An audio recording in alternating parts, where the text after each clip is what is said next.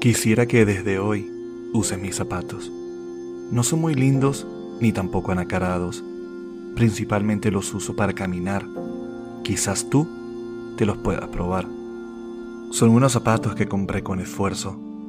Me costaron años de trabajo y sudor.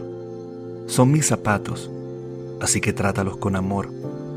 Los puedes usar hasta la hora del almuerzo.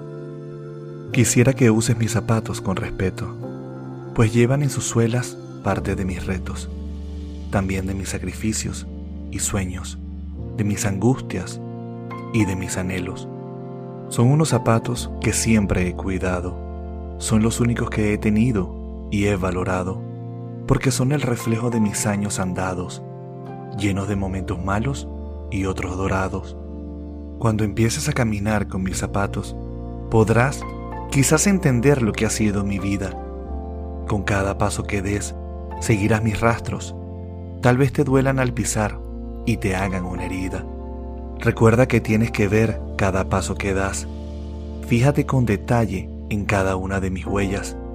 Sigue con cuidado y paciencia cada una de ellas. No olvides anotar en tus venas todo lo que vivas. Quizás ahora podrás entender, sin discusión, cada uno de mis pesares y tormentos. Mi vida entera te la cuento en una canción que resume mis años en breves momentos. Ahora que usas mis zapatos con elegancia, podrás entender con claridad mis desgracias.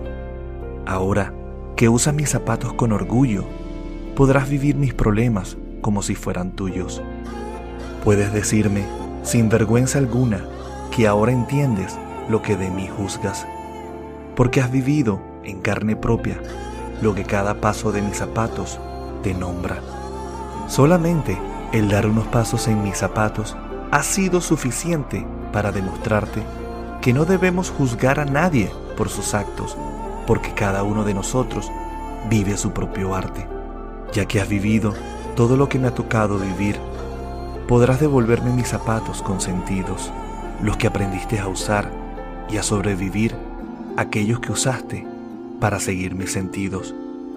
Yo seguiré buscando el mejor camino. Seguiré usando mis zapatos preferidos. Tú volverás a usar los tuyos de lino, viviendo tu vida sin juzgar mi destino. Te presto mis zapatos. De Jorge García.